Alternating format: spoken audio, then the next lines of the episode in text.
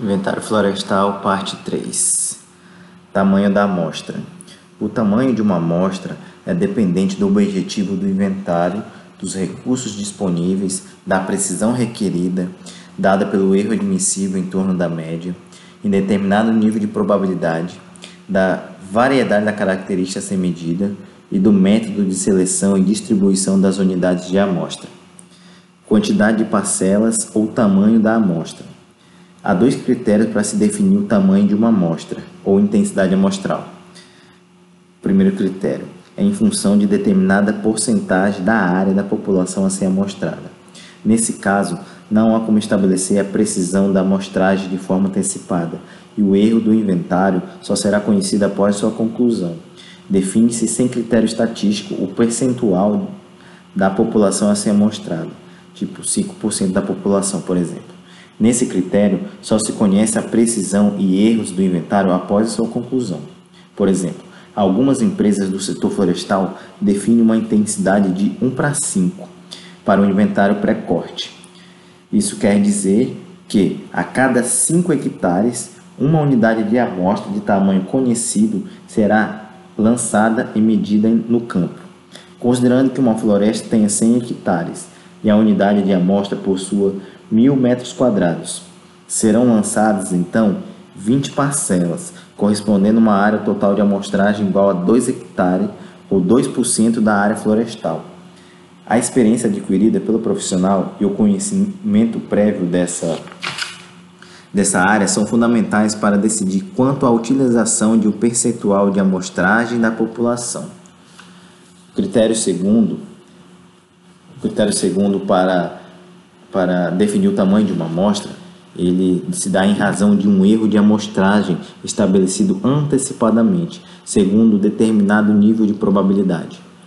Esse critério de estabelecimento do tamanho da amostra é definido como um método ótimo de amostragem, devido ao fato de que o número de unidades de amostra a ser medido será compatível com o erro máximo pré-estabelecido. De acordo com o método ótimo de amostragem, o número de unidades de amostra necessário para atingir um certo nível de precisão a dado nível de probabilidade é dado pelas seguintes expressões. Para populações infinitas, quando não se sabe a área total da população, por exemplo, é igual é dado pela fórmula n igual a t ao quadrado, que é o t de student, mais variância, que é o s ao quadrado, de tudo isso dividido pelo erro ao quadrado, erro absoluto ao quadrado. Para populações finitas, aí entra o, a, o fator de correção. Então se dá a expressão n ao quadrado, que é o tamanho da amostra, é igual a t ao quadrado, que é o t de student, mais variância, que é o s ao quadrado, dividido pelo erro ao quadrado absoluto, mais t de student ao quadrado, mais variância, que é o s quadrado, tudo, tudo isso dividido por n, que é o número total de unidades de amostra na população. A precisão requerida e é arbitrariamente escolhida. O valor da estimativa T depende do nível de probabilidade escolhido e dos graus de liberdade. Para uma correta definição do valor de T, os graus de liberdade deveriam ser o número de unidades de amostra que se procura. No entanto, como se conhece apenas o tamanho da amostra preliminar, esse valor é utilizado para definir o valor de T em uma primeira aproximação do tamanho da amostra. Essa primeira aproximação é, então, utilizada para corrigir os graus de liberdade do valor de T e, consequentemente, definir o tamanho da amostra. Para se obter o número de amostras necessárias para garantir determinado erro a determinada probabilidade, realiza-se primeiramente o um inventário piloto. Esse inventário consiste em um inventário preliminar realizado com um número pequeno de parcelas, a fim de se conhecer a variabilidade da população, medida pela variância. Quanto maior a variância de uma população, medida no inventário piloto, maior será o número de parcelas necessárias para se ter uma alta precisão com alta probabilidade. No caso de a precisão requerida ser estabelecida em termos percentuais e porcentagem, as expressões anteriores ficam assim definidas. Para as populações infinitas, é o n igual a t ao quadrado mais cv ao quadrado, que é o coeficiente de variação, dividido por erro porcentagem ao quadrado. Agora, para as populações finitas, coloca o fator de correção que fica n, que é o tamanho da amostra, igual ao t, t de student ao quadrado, mais CV ao quadrado, que é o coeficiente, de variação ao quadrado, tudo isso dividido pelo erro porcentagem ao quadrado, mais T ao quadrado, mais CV ao quadrado, tudo isso dividido de N.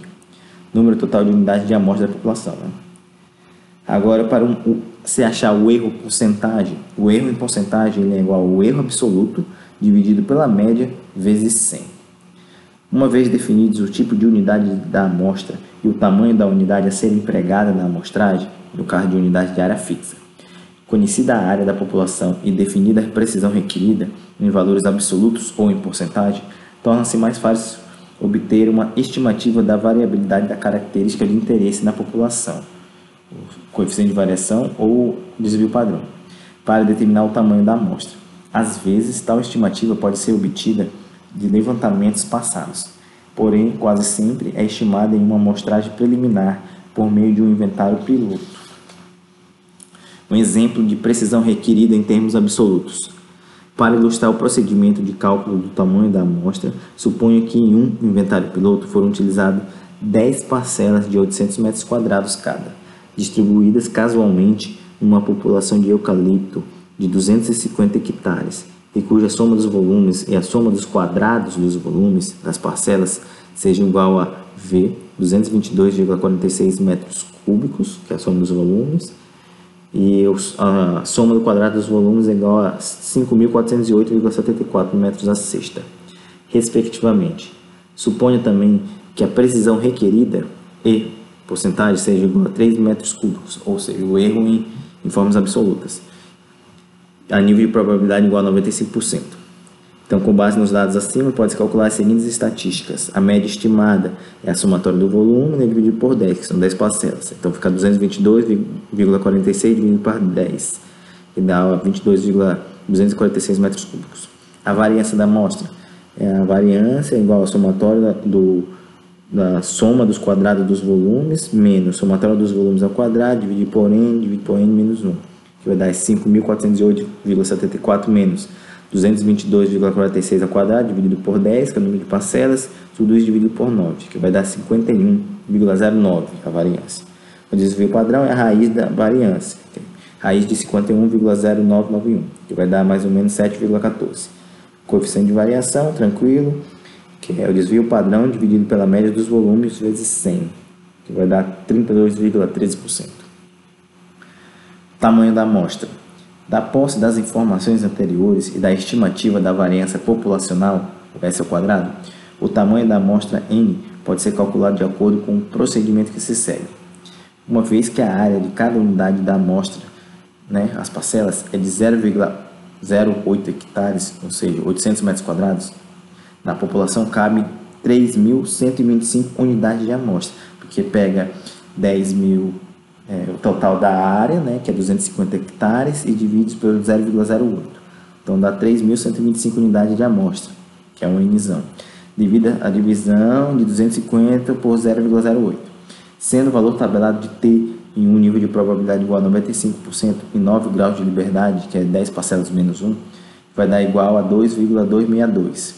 A primeira aproximação do tamanho da amostra será na, jogando na fórmula vai dar o T de estúdio, que é 2,262 ao quadrado, mais 51,09, que é a variância, dividido por o erro absoluto, que é 3, 3 metros cúbicos, né? 3 ao quadrado, mais 2,262 ao quadrado, que é o T, mais a variância, 51,0991, dividido pelo N, que é o total de parcelas que cabem naquela área, que é 3.125.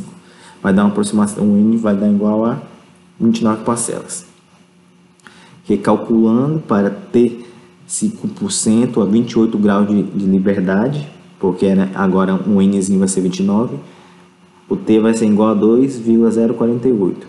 Então tem que o tamanho da amostra será de, repete a fórmula, vai ser 23,6, ou seja, 24 parcelas. Conclusão. Para garantir a precisão requerida de 3 metros cúbicos, são necessárias 24 parcelas posto que 10 parcelas já foram medidas no inventário piloto. Basta sortear e medir mais 14 parcelas para completar a amostra. Dividindo então 24 parcelas, foi encontrado por 3.125, encontra-se a intensidade da amostra necessária para o atendimento da precisão requerida, no nível de probabilidade estabelecido. Nesse exemplo, ter-se-ia uma intensidade igual a 0,00768 ou 0,768% de N. Agora, exemplo de precisão requerida em porcentagem, então utilizando coeficiente de variação. Então, conhecendo-se a precisão requerida em termos absolutos e a média aritmética da variável de interesse, pode-se obter a precisão requerida em termos percentuais, segundo a precisão dada de 3 metros cúbicos. Primeiro acha o erro em porcentagem, que é o erro absoluto é igual a 3 dividido pela média, que é 22,246 vezes 100. Então o erro em porcentagem vai ser 3,486%. Para achar o coeficiente, de variação, pega o desvio padrão dividido pela média, né, vezes 100, que vai dar 32,13%. Então, considerando uma precisão requerida de 13,48%, que é o erro em porcentagem, a 95% de probabilidade, utilizando os dados do exemplo anterior, a primeira aproximação para o tamanho de amostra será vai dar 28,8 parcelas. O mesmo resultado jogando como erro em absoluto, aqui utilizando um erro em porcentagem. Aqui se, se usou para a, a fórmula para populações finitas porque se conhece o tamanho final da, da população, que é 250 hectares.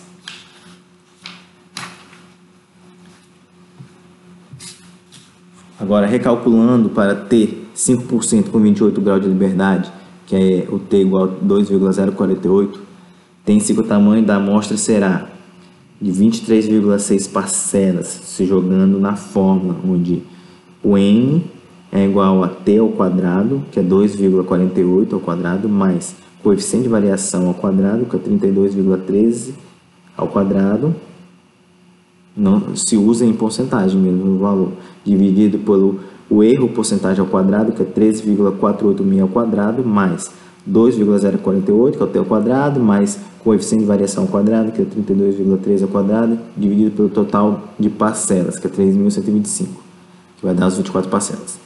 Então verifique-se com esse resultado que, independentemente da expressão do erro, ou seja, absoluto ou relativo, 24 unidades de amostra seriam necessárias para satisfazer a precisão requerida no nível de probabilidade de 95%. Agora, transformando unidades. Fica bem atento nesse aspecto, que é uma, pode ser uma pegadinha que pode cair na prova.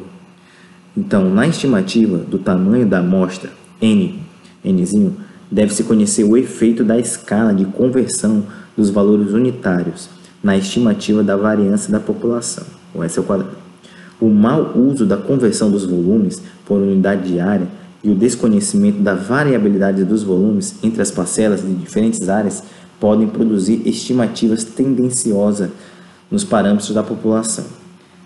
Para ilustrar o emprego das escalas de conversão, seja um inventário utilizando parcelas de mil metros quadrados, ou seja, de área, ou seja, um décimo do hectare, 1 sobre 10, pois um hectare possui 10, metros, 10 mil metros quadrados, ou seja, 0,1 hectare, né? 1 sobre 10, cuja variância S, S ao quadrado entre os volumes das parcelas foi igual a 46,33 metros cúbicos ao quadrado ou 45,33 metros cúbicos a sexta, porque na potenciação só multiplica o 3 pelos 2 que fica 6. Né? Se a precisão requerida fosse expressa em metros cúbicos por hectare, seria necessário converter a especificação da precisão colocando-a na mesma unidade do desvio padrão, S, ou converter a variância, S quadrado, de forma que ambas, a variância e a precisão requerida, fique na mesma escala de valores ou numa mesma base comparativa. Então, para converter a precisão requerida, nesse exemplo, basta dividi-la por 10, porque a precisão está em metro cúbico por hectare. Então, se divide-se por 10, porque a área da parcela é um décimo do hectare, né, que é 10 mil metros quadrados. Então, dividi-la por 10, ou seja, porque a parcela é de mil metros quadrados, ou seja, 0,1 e manter a variância inalterada. Então, eles iam estar com os mesmos valores de conversão.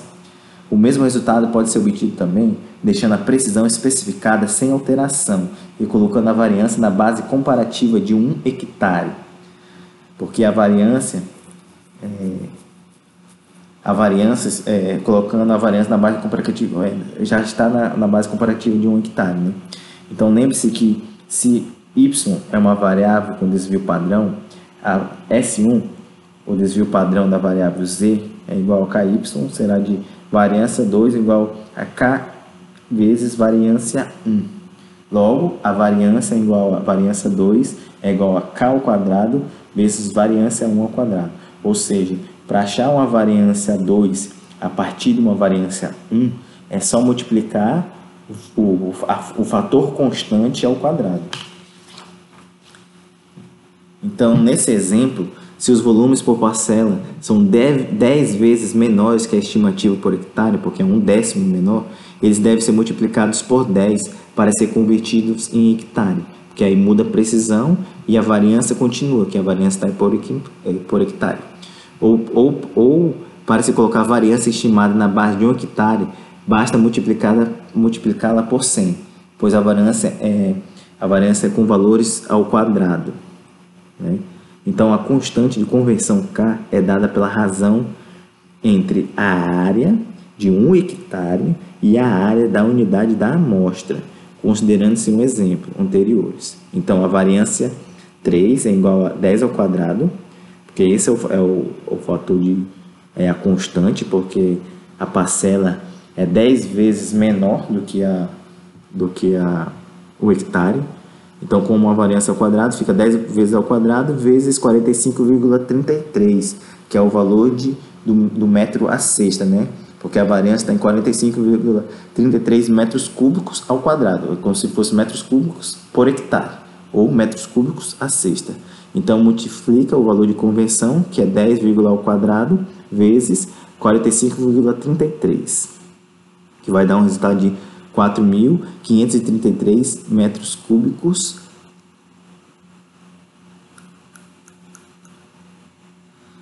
metros cúbicos ao quadrado, né?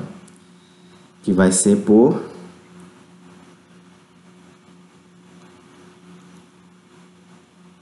Pois é, o tamanho da unidade de amostra tem efeito adicional na variabilidade da população. É esperado que a variabilidade, ou seja, variância, entre os volumes medidos em parcelas de menores tamanho seja maior do que a obtida com o emprego de maiores parcelas, numa mesma escala de medição. A relação entre o tamanho da parcela e a variância da população muda de uma população para outra. Em populações muito homogêneas e uniformes quanto à distribuição da variável de interesse, alterações nas áreas das parcelas têm pouco efeito sobre a variância. Em populações cujas distribuições de frequência de ocorrência são heterogêneas ou desuniformes, a relação entre o tamanho da parcela e a variância dependerá da capacidade de representação do tamanho da parcela, principalmente quanto às alterações naturais de aglomeração de árvores e de espécies e quanto à existência de clareiras, mais comuns em populações de baixa densidade. As maiores parcelas tendem a representar uma variância menor. A utilização de grandes parcelas, comparativamente às parcelas de menores áreas, é feita para que nelas sejam captadas todas as alterações naturais da população, de forma que a variabilidade entre as parcelas seja maior. Essa mudança da, da variância em relação ao tamanho da parcela pode ser aproximada, considerando-se a seguinte relação. Se parcelas de tamanho T1 apresenta variância S1. Então, nas parcelas de tamanho T2, mantendo a mesma escala de medição, a variância S2 será mais ou menos igual a, a variância 2, né? vai ser igual a variância 1 vezes raiz de T1, que é o tamanho 1, dividido pelo tamanho 2. Por exemplo, se a variância entre os volumes por unidade de amostra é de 800 metros quadrados, fosse de 51,991. Então, a variância entre os volumes por unidade de óleo de uma amostra de 2.000 metros quadrados, na mesma área, seria aproximadamente, então, a variância 3 seria a variância 1, que é 51,0991, vezes raiz do tamanho 1, que é 800 metros quadrados de área, dividido pelo tamanho 2, que é 2.000 metros quadrados de área. Aí esse ia achar a variância 3, que é 32,3179. Agora, a alocação das amostras. Em plantios, a alocação das unidades de amostra de área fixa deve obedecer às linhas de plantio, para que as unidades representem a área útil de cada planta, limites das amostras alocadas entre as linhas de plantio. Por exemplo, considerando-se um espaçamento de 3 por 3 entre plantas, a área útil de cada planta será de 9 metros quadrados. Se forem utilizadas as árvores como os limites das unidades de amostra, conforme a figura a seguir, ter-se-iam nove árvores em uma parcela de 36 metros quadrados de área, representando uma área útil por planta de 4 metros quadrados. Para representar a área útil de 9 metros quadrados, a unidade de amostra deveria ter sido locada entre as linhas de plantio. Ou seja, aqui na figura 12 tem a maneira certa de fazer a alocação das parcelas. As parcelas elas não podem ser alocadas nos limites das árvores, porque se terá nove, é, uma área útil por planta de 4 metros quadrados, nesse exemplo de 3 por 3. Agora, se for entre as linhas do plantio, é, respeitando as entre as linhas do plantio, aí terá a área útil verdadeira, né, que é de 9 metros quadrados. Em terrenos com declividade maior que 10 graus, maior ou igual a 10 graus, a área de, da unidade da amostra deve ser corrigida, de forma que fique no mesmo plano de referência, ou seja, horizontal, dos mapas utilizados para definição do desenho da amostragem. Agora, temos a alternativa ao método de área fixa, que é o método de área variável. Primeiro método, método de Bitterlich. A amostragem empregando o princípio de Bitterlich também é conhecida na literatura como método de amostragem proporcional ao tamanho, PPS, bem como a amostragem por ponto horizontal. Devido à simplicidade do procedimento para obtenção dos dados, a aplicação desse princípio pode ser de extrema utilidade, principalmente nas situações em que se necessita de diagnóstico rápido e preciso do estoque de madeira, entre outras características das florestas, a um menor custo. Porém, deve-se ressaltar que, para fins de plano de manejo, nos quais há necessidade da caracterização da composição da, das espécies de floresta, este procedimento deve ser realizado com cautela. Se a floresta possui diversidade grande de espécies, estas podem não ser caracterizadas, uma vez que um número menor de árvores é amostrado em cada ponto, necessitando-se, portanto, de maior intensidade de amostra. A barra de Bitterlich ele é uma haste de comprimento L com um visor numa extremidade e na outra uma mira com abertura D. Para uma barra com D, que é a mira, de 2 cm em comprimento que é o L de 100 centímetros, o fator de área basal K será igual a 1, ou seja, cada árvore qualificada representa 1 metro quadrado. Outro instrumento que pode ser utilizado é o relascópio de espelho ou relascópio de Bitterlich. Aqui nessas duas figuras tem um exemplo da barra de Bitterlich, onde o L é o comprimento da barra e o D é a abertura na mira, e do outro lado fica o visor, e o relascópio de Bitterlich. O método de Bitterlich funciona sem lançar parcelas e sem medir diretamente os diâmetros das árvores, fornecendo diretamente a área basal por hectare. Ele se dá o método de Bitterlich no princípio da prova da numeração angular. Dando-se um giro de 360 graus, as árvores que apresentarem DAP superior ou igual a um ângulo conhecido e constante devem ser qualificadas. No caso, esse ângulo conhecida é, vai ser pela barra de Bitterlich ou pela reloscópio de Bitterlich. O número de árvores qualificada, que é o N, multiplicado por uma constante K, denominada fator de área basal, também conhecido como FAB, definido por um instrumento apropriado, que pode ser a barra de Bitterlich ou reloscópio de, de espelho, fornece diretamente a área basal por hectare. Então, K ou FAB, fator de área basal, é dado pela seguinte expressão: K é igual a 2.500 que é um, uma constante, esse valor, vezes o D, que é a, a mira de abertura, dividido pelo L, que é o comprimento da, da barra, tudo elevado ao quadrado. Isso vai dar, um, utilizando a mira como 2 centímetros e o L, que é o comprimento de 100 centímetros, o K vai ficar igual a 1. Né? Vai dar 1 metro quadrado. Então, pode existir árvores duvidosas quanto à exclusão ou inclusão. São aqueles indivíduos com DAP igual ao tamanho da abertura da barra de Bitterlich ou a largura da faixa no relascópio. Nessas situações, o observador deverá medir inicialmente o DAP da árvore em dúvida para calcular a distância crítica ou radial, por meio das seguintes expressões. Utilizando a barra de Bitterlich, a distância radial ou crítica vai ser igual ao DAP vezes o comprimento da barra dividido pela mira. No reloscópio de espelho, ou reloscópio de Bitterlich, a distância crítica radial vai ser o DAP, de novo, vezes 50 dividido pela raiz de K. Em que o DAP é o diâmetro da altura do peito, o L é o comprimento da barra de Bitterlich, o D é a largura da abertura da barra de Bitterlich e o K é o fator de área basal. Então, continuando, calculando a distância crítica ou radial para aquelas árvores que forem igual ao tamanho da abertura da barra, é, que der essa, essa, essa convulsão de, por ser uma árvore duvidosa, né? deve-se comparar o resultado né, da, da distância com a distância no campo. Deve-se comparar o resultado da distância radial com a distância no campo. Se a distância no campo for maior que a distância crítica, a árvore não será qualificada. Agora, se menor, a árvore será qualificada.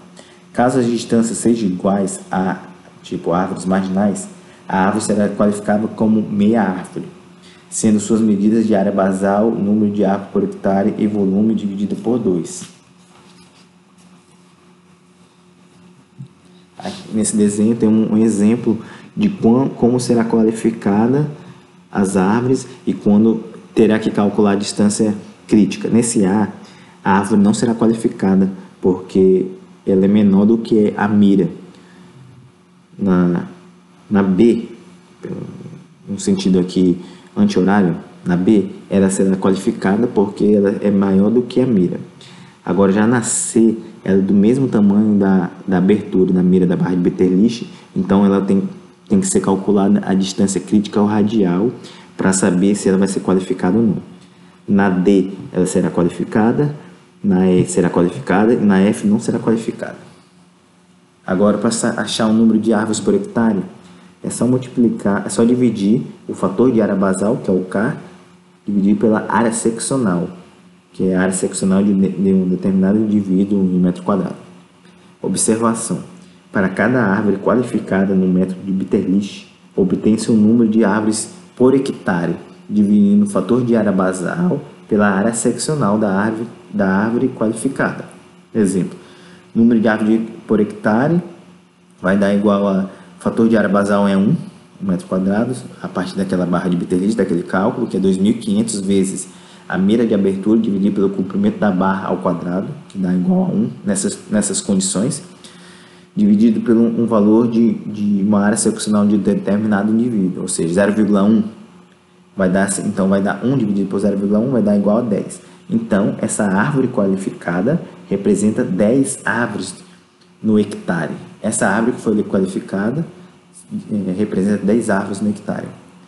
Agora, quando optar pelo método Bitterlich, ele é utilizado preferencialmente em florestas plantadas, em inventários rápidos e de estoque, quando o enfoque principal é obter rapidamente estimativas aproximadas das variáveis de interesse. Exemplo, inventários tipos pré-corte.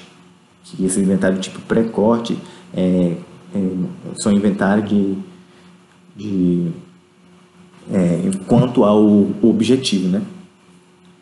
Possui baixa aplicabilidade em inventários contínuos. Vantagens do, do método de Bitterlich. Grande utilidade prática e menor tempo gasto na amostragem. Quando se busca a área basal, não é necessário medir os DAPs. A minimização e eliminação de erros provenientes de demarcação incorreta da superfície da unidade de amostra flexibilidade com o uso de diferentes fatores de área basal. Desvantagens do método de Bitterlich. A existência de subdossel abundante pode aumentar os erros de inclusão visual das árvores. Pode ocorrer erros sistemáticos nos limites do círculo marginal por inclusão de árvores. Menor facilidade de se usar esta unidade como unidade permanente maiores dificuldades de se usar esta unidade como unidade permanente. Né? Então, maiores dificuldades na avaliação de sítio e obtenção de variáveis concernentes ao crescimento, mortalidade, ingresso e outros estimadores correlatos.